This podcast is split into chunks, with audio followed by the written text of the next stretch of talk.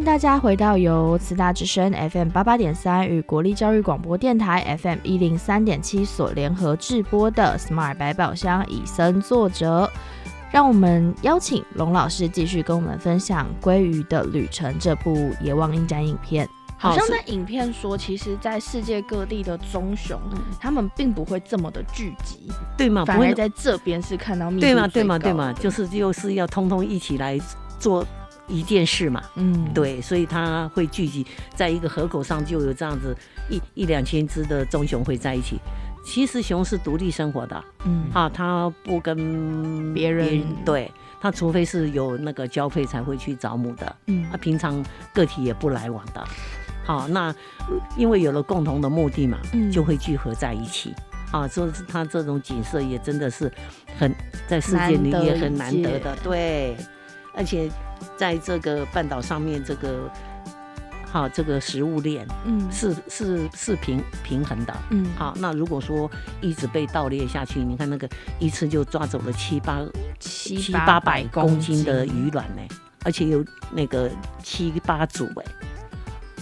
好，所以那个量是非常大，这样算起来应该可以一天就是几顿走的那对呀，那个像那个鱼卵抓到之后，人就不能够再吃了，因为它是偷偷的嘛，偷偷的它一定会在鱼卵里面加一些东西来保鲜嘛，不然那个保鲜不能够做到的话，那鱼卵就等于是废掉废掉了嘛。嗯，好，所以说那些鱼卵。被抓到之后，就直接倒在地上，人在上面踩，哎，哦，那看着那个心就这样，哦，那个来吃一口不是很好？哎，就是说，在这人有时候你这样做这样的事啊，来做这些事的人，他们也是为了他们自己的生活啦，好，也是危险嘛，啊，你像他们被那个这些警卫队看到之后，要抓他们嘛，嗯，掉到河里面淹死啦。太冷啦，嗯。哦，那自卫队抓到他们之后，还会煮咖啡给他们吃，给他们保暖，嗯。啊，要把他们送回去，叫他们不要再做这种事。可是那个，嗯，赚钱这件事情就，哈，还是还是需要什么，还是有啦，黑啦，还是有嘿。可是，在影片里面是不是也有提到说，其实把这些人抓起来放回去，或者是再教育，甚至把他就是抓进监狱里面，对他们的改变其实并不大。不，没办法啊！你看，光是那个开车不喝酒，就喝酒不开车，才几个字，唉，宣导了十几年了。对呀，而且那些血淋淋的例子，我们都亲眼有看到。嗯，但是改了吗？没有，没有嘛。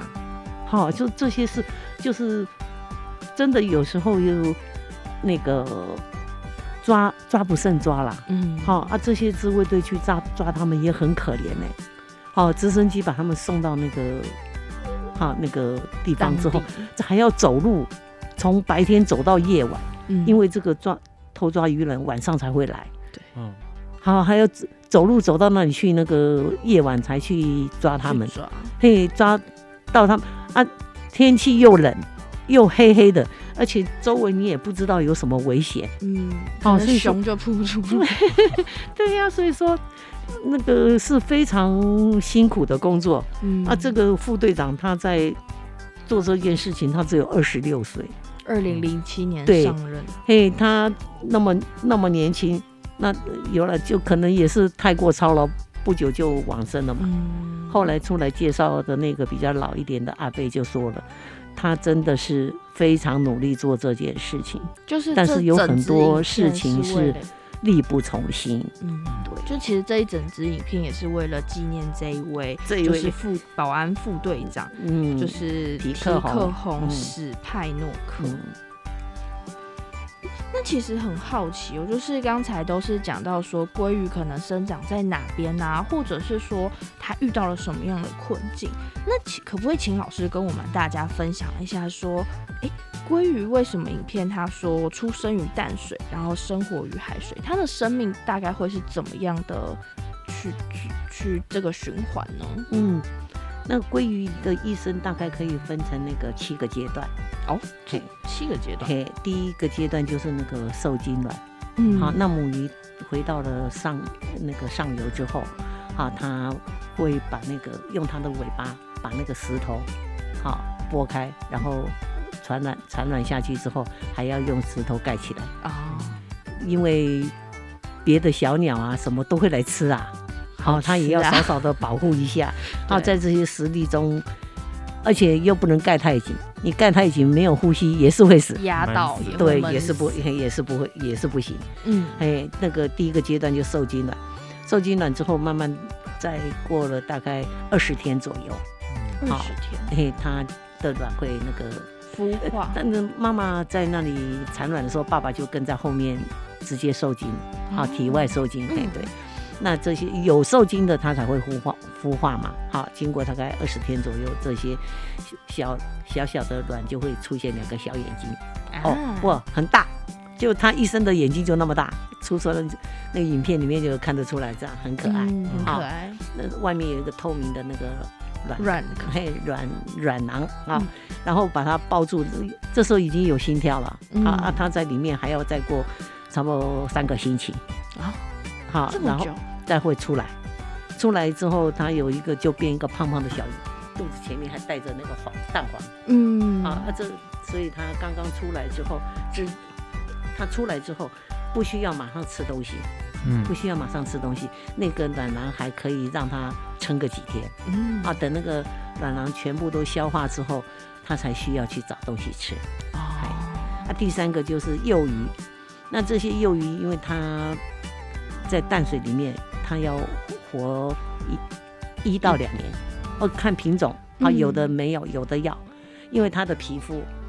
啊，它在海淡水里面的那个皮皮肤肤到了海海水里面嘿就不一样。它要先把它的皮肤银化，啊，就金银财宝的银银嗯，先银化之后坚固了，它才可以到海里面去。海里面生活，对，那有的它会在那个河口生活一段日子，啊啊，有的会直接冲到海里面。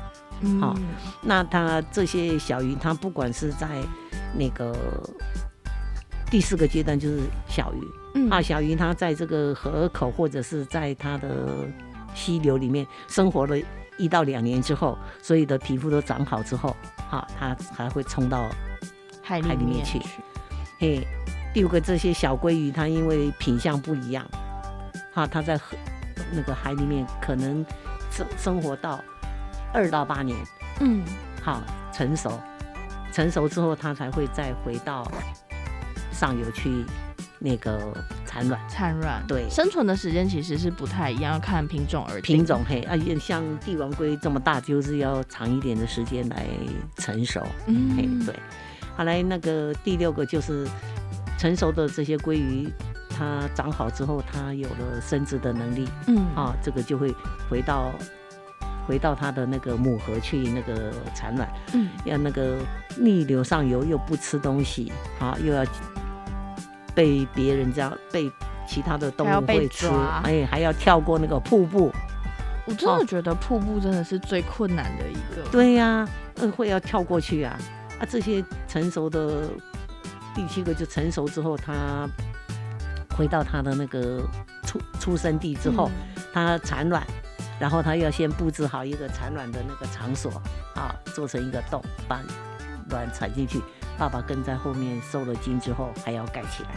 那有的鲑鱼妈妈会那个，因为生了卵之后就一路的那个劳累，又都没有吃东西。嗯。有的妈妈会很快就就死就死了。那有的妈妈会留一一小段时间来照顾一下她的那个卵，好哦看不同的那个品相，嗯，让她那个那个存活率会比较高一点，对，那公的就没办法，好那个受精哈那个精卵精精子排放之后，出来之后，就大部分就很快就会死了。哦，好。来，这个回这个鱼的洄游总共有三种那个形式，哦，一种就是降海的，降海。降海。哎，鳗鱼，哦，鳗鱼的卵是产在海里面，嗯。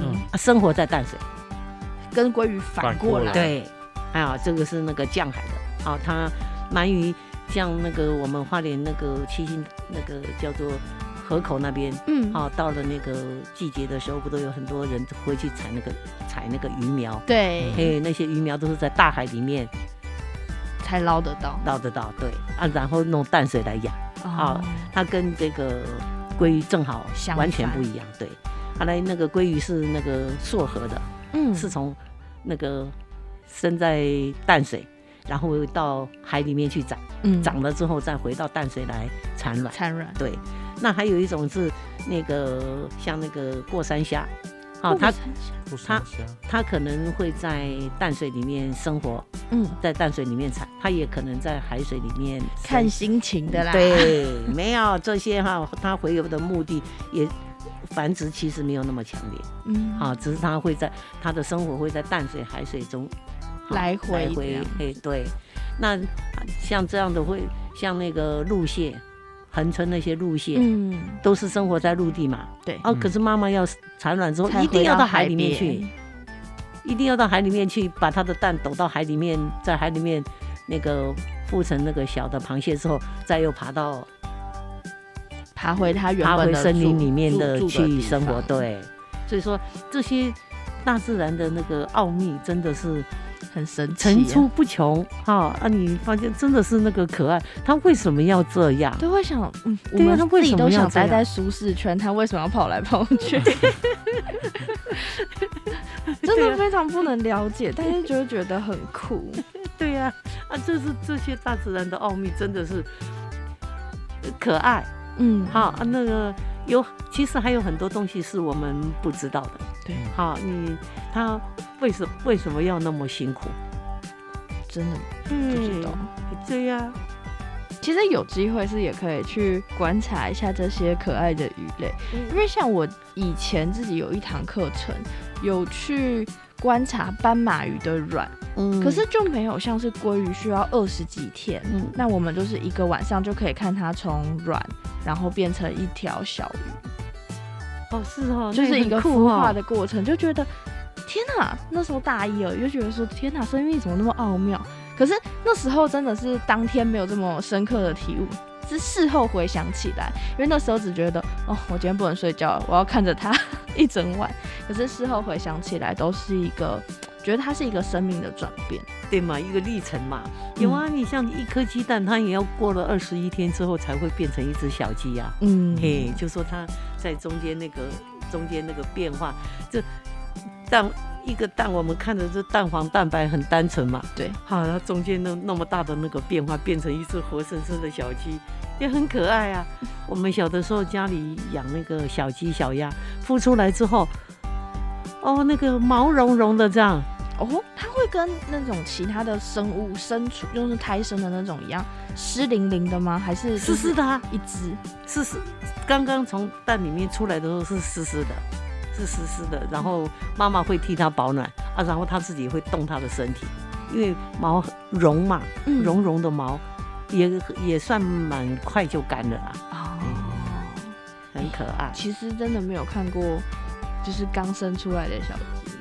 所以你有看过刚生出来的？你有看过吗？有看过，好吧，对不起，又是我没有看过的东西。那你自己在看到小鸡的时候的感觉会是什么？我一开始觉得有点可怕，就就我会觉得，就蛋汁平常我们在吃，那它怎么会变成？啊，你会不会不敢吃蛋啦？我不就我没有不敢吃蛋，但是它对我对于蛋的既定印象差异有点大，就是太大，它破壳的那个时候，我会觉得哦，所以我之前吃的蛋它是有机会变成这样，然后后来意识到说哦不一定，因为有没有些受有没有精受嘿精这样受精很重要。对 就是我们就是 POT 之前有提过自己住乡下，所以就会有提过那种有受精跟没有受精的蛋，它其实味道差异有很大这样。拜托不要去吃过有受精的蛋好吗？就是还是要去做它的，就是如果它真的是有办法长成一个生命，就让它长吧。嗯，真的，其实我会想到，就是刚才 Porter 这样讲完之后，我有想到影片中还有一个就是当当地的规定，他们是说在鲑鱼溯河返乡的必经河流，就是有特殊的那一条，只要在五分钟之内，就是有一个栅栏少于一百只通过，就要就是不能让它再继续这样子计算，然后也不能去捞这些鲑鱼。为什么会就是可以这样计算，然后就可以说哦，因为这样嗯五分钟之内没有一百条通过，余量就会少于五十万条。为什么可以这样计算呢？哦，那个应该是他们不停的观察的过程吧。嗯你在，因为他进进来的时候是集体的嘛，嗯好，你在五分钟里头嗯没有到达它的那个数量，它是一个概算。哦，好，那你如果说你经过概概算，当然不是完全准准确不，会说一比一啦。对，但是也是那个八九不离十嘛。嗯好，它要到一定的数量之后，它再开放来那个捕捞是合理的。好，你那个数量不够，它的减少不是说减少一只两只，是呈等差级数的减少。啊对呀、妈妈生四天条条，你抓了一条的话，少了四千个卵。天个小鱼。对呀、当然不是说四天四天都会出来了，嗯但是你至少会少嘛。概率更减少。对嘛？就说它这样的一个概念上的那个好控制，你可能也是专家经过多年的观察研究，最后找出来的一个合理的那个数字。嗯好，就追寻这个数字，做一个好适当的保护，嗯其实是很好。好，那你你当然有，也许只会少不会多，或者是只会多不会少。好，但是它至少有一个数量，它有一个平衡。嘿，有一个数量在他的心里面知道说，哦，你们可以补或者不可以补，嗯好，至少有一个那个准则嘛。那你如果都不算，随便他，你也不晓得他进了多少，出了多少，你这样随便会会害怕会害会害怕它的数量会多会会会少，嗯对不对？太多了不东西不够吃，也不是好事嘛。对，但是你太少了，没有了，来影响来年再来年的那个数量。就同时也会影响到这些熊啊，嗯或者是我们的加工业，对嘛？其实是互相会都会影响。因为，那个影片里面就你可以看到嘛，它那个一个小小的一个城镇，一个加工业，嗯那个好多栋的那个巨大的工厂，工厂全都人去楼空啦。嗯，好，你没有没有没有原料的来源，它没有办法再工作了，只只好那个人去楼空啊。嗯，你这样就影响了当地人的那个生计呀、生计啊，呃，那个生计一个人不能工作，家里还有三四个、四五个的啊。好，所以它的影响是算蛮大的。就是其实人如果自己去过度捕捞，嗯害的还是自己啊。对呀、对呀、对呀、所以其实还是要特别注意这样的问题。然后像老师刚刚提到这个影片中的这个观点，让 Porter 也会想到说，像台湾其实呃又或是其他国家对鲑鱼有那种鱼梯，就是让它要回游的过程中，让它可以比较顺利，就是也也像这个去记录它、去保育它的那种观点跟概念一样。其实之前小时候有读过一篇文章，那个就在讲台湾的樱花钩吻龟，嗯然后就讲说什么它回游可能因为它的折损太大了，然后现在总量没有以前就是呃少几只 OK 啦的那种概念，所以就有去建造刚才 Porter 所说的雨梯。然后另外会建造这个也主要是因为，呃，台湾有些地方建太多水坝，就会影响它的那个要跳上去的那个难度。跳不上去啊！嗯，太高了。对，哦，那其实我更好奇一件事情，就是说，刚才有提到说盗猎没有办法改，然后最影片的最后最后最后有讲到说要呃让有呃就是他们有成立一个呃类似夏令营或者是活动的概念。那如果这样的，要怎么跟这些小朋友说这些动物呃这些生物是需要保育的呢？这个要保育这件事情，下手最好的是小朋友嗯，因为大人有压力。那些捕鱼的人，你叫他不要捕啊，你叫我不要捕啊，我全家吃饭怎么办？啊哎，小孩子没有这种压力，嗯好，那个从小就往下往下扎根，好，让他知道这样的那个概念。除了那个影片里面有一个七岁的小朋友，哎，他就是会杀鱼，然后来那个到市场去那个赚钱，嗯，去赚钱，嗯。因为他的阿公、他的爸爸都是做同样的事，嗯。好，他也觉得做这件事情也是很理所当然的，以后他也会长大，他也会养家，嗯。所以他做这件事情，他就觉得很稀松平常。那他在这个夏令营里面就会跟小朋友让小朋友了解那个鲑鱼的那个好生态，嗯，好，他这样辛苦的回到这里，好，那如果说数他这些数量，如果说你过度的捕捞，它只会少不会多嘛，嗯，好那你做到没有东西可以吃的时候，就像你刚才说的一样，害到是自己呀、好、嗯。所以说你把这些从小的这样的那个概念教给小朋友，嗯，他的影回去影响大人比较多了。对，爸爸不能吃补那么多啦。嗯，就说诶，那个像就像我们一般这个爱护山森林哈，我们嗯林务局在做，也是从小让小朋友能够认识那个山林的重要。嗯，好，那他自从小他就有这样的想法，这些东西让他的在他的那个内化之后，就会在他的行为中间出来。其实这样也会影响到，如果这个小朋友之后真的要以捕鱼为业，那可能他们就会有一种保育概念，就是说，哦，我今天捕多少，明天才会再有多少鱼可以捕。对呀、你是这样有了这样的这些这些概念内内化之后，就不容易改变。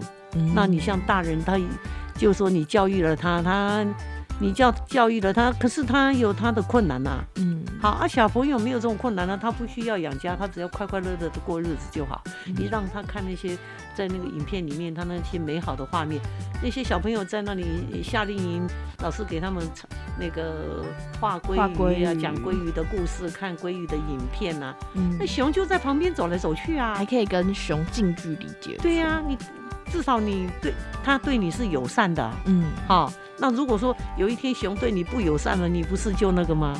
哎，昨天的那个电视影片不是一个那个嗯那个巴菲特外送员去一个大庄园送东西，嗯，结果那只熊在他那个庄园里面，然后那个庄园的主人就告诉那个外送员说：“你要小心一点，一只熊在那里。”嗯，结果那个送货员很很很聪明，立刻把他的两只手举起来，举起来。举起来把自己弄得很大。那熊看比他大嘛，逃走啦、哦，原来这也是一个方法。对啊，所以说他有了这样的知识，嗯，好，你嗯从小对他灌输了这样的知识，他懂得怎么样去保护自己。嗯，他遇到这种困难的时候，他就知道啊，只要我比他大，他就会怕。第一件事情不是赶快跑，动物对继续追。对啊，你你跑不赢熊的啦。嗯啊，小的时候我们还说啊，那个遇到熊的时候，躺在地上装死，爬树，不好意思哦，熊会爬树，它爬的比你快。它吃的比你快。是啊，所以说这些概念，从小你有了这样的概念之后，他看到他，他不是跟他那个对对打或是逃走，他嗯立刻把他的双手举起来。熊一看到他，耶，比我大，好算赶了，快跑好了。你，还是跑比较好。对，嘿，后来那个影片最后还说说那个巴菲特要给他加油，你的员工太优秀了，是不是？所以小孩就可以从这个过程中跟大自然相处，而不是像我们现在一样都关在就是呃水泥丛林里面，不知道其实生物其实是要这样去共存，是要跟他沟通。对，因为那个这个世界不是不是人类，不是全部都是人类的、嗯啊，这些动物都是跟我们平等的嗯，啊，他们的生活空间跟他们的生活的必需品，不是人可以这种无限这种取之不竭、用用之不尽的。嗯，好、你要是要找到一个平衡，你这个世界才会和平嘛。没错嗯。对其实，在节目的最后，想跟大家分享一句，嗯，我们自己在里面看到觉得蛮重要的一句话。